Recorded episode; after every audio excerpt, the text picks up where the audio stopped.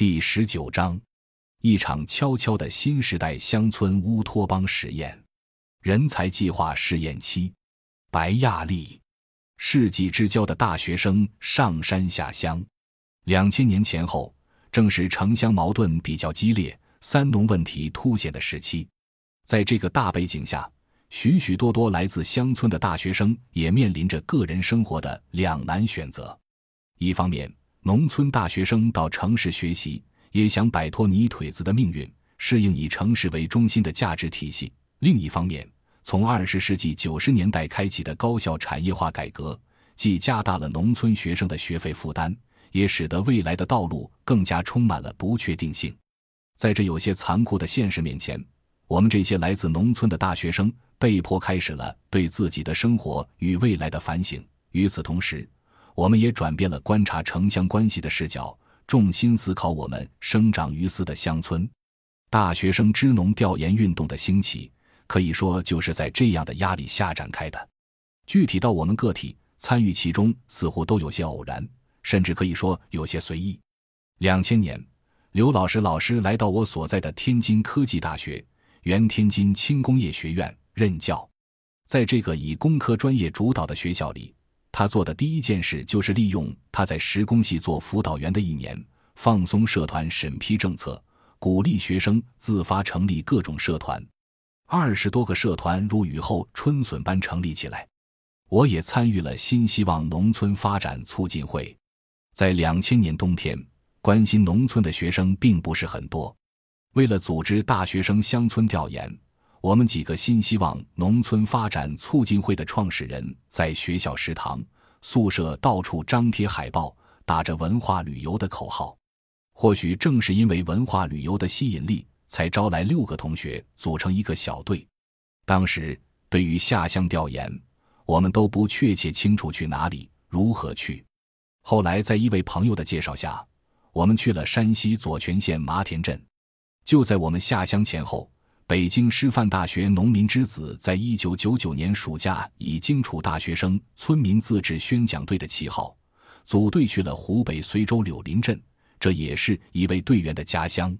两千年后，北京大学乡土中国、中国农业大学农村发展促进会等社团都相继成立，也开始了组队下乡。二零零一年五月一日，我们几个学校的老骨干碰到一起。决定组成一支跨校联队，随后这支跨校联队就辗转在苏北丰县、沛县等地。我们最早的下乡点，绝大部分是队伍成员的老家，要不就是其他来自农村的朋友的家乡。而我们下乡的费用，也是自己平常省吃俭用节省出来的。当时我们能做的，无非就是带上文具教教孩子读书，带上衣物看看孤寡老人，等等。再多一点的。也就是带上影碟，在老乡家里组织大家学习科技种田和法律信息。支农调研变得有组织、有目的，是在我们接触了《中国改革农村版》杂志社之后。我们中最早接触到《中国改革》的是刘老师。两千年的一天，他挤在南开大学的走廊里，听了时任《中国改革》杂志社社长兼总编温铁军的讲座。在听到温铁军说我们的教育出了问题，他教人吃饭不种粮，穿衣不纺棉，他教大家都拼命挤向金字塔的塔尖，离中国最根本的现实越来越远后，刘老师决定投奔中国改革。从那之后，刘老师一方面在天津科技大学教授政治经济学课程，另一方面把所有业余的精力都用在推动农村发展和青年学生下乡的工作上。那时。温铁军也在用自己的课酬费资助一些学生返乡调查。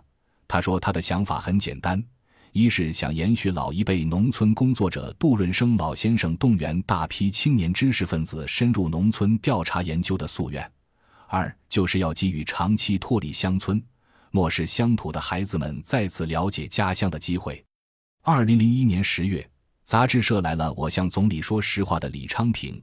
执着于平民教育事业的邱建生等人，以中国改革农村版为核心，也凭着中改等单位的支持，大学生支农活动得到了五万美元的资助。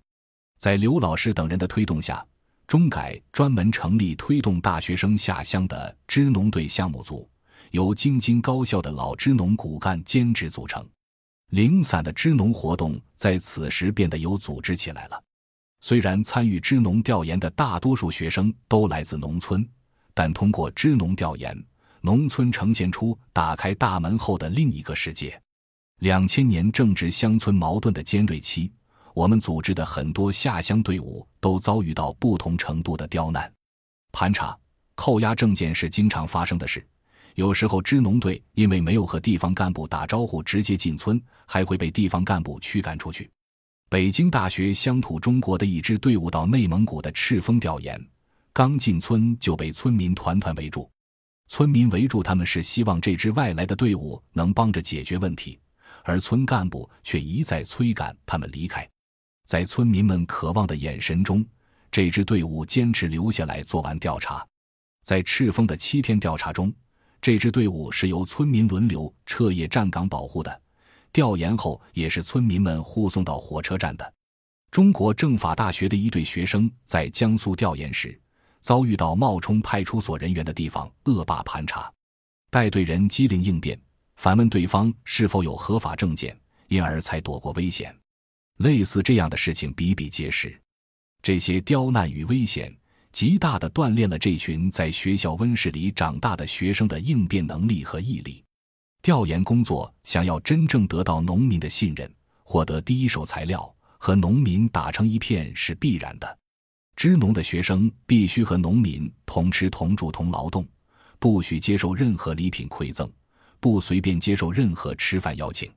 北京某大学的一支队伍在河北顺平的一个村，因为被村干部接到城里吃饭，结果这里的村民拒绝他们再返回。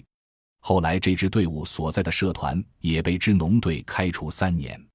为了使得下乡学生更快融入乡村，在下乡之前，每支队伍都会就安全问题应对、调研方法等接受培训，老队员也会传授一些经验。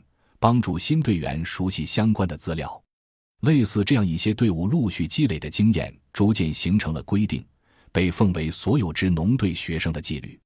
后来，钱理群老师在《我们需要农村，农村需要我们》一文中指出，新时代的大学生支农调研是承接了知识分子到民间去的历史精神中第六次上山下乡运动。感谢您的收听，本集已经播讲完毕。喜欢请订阅专辑，关注主播主页，更多精彩内容等着你。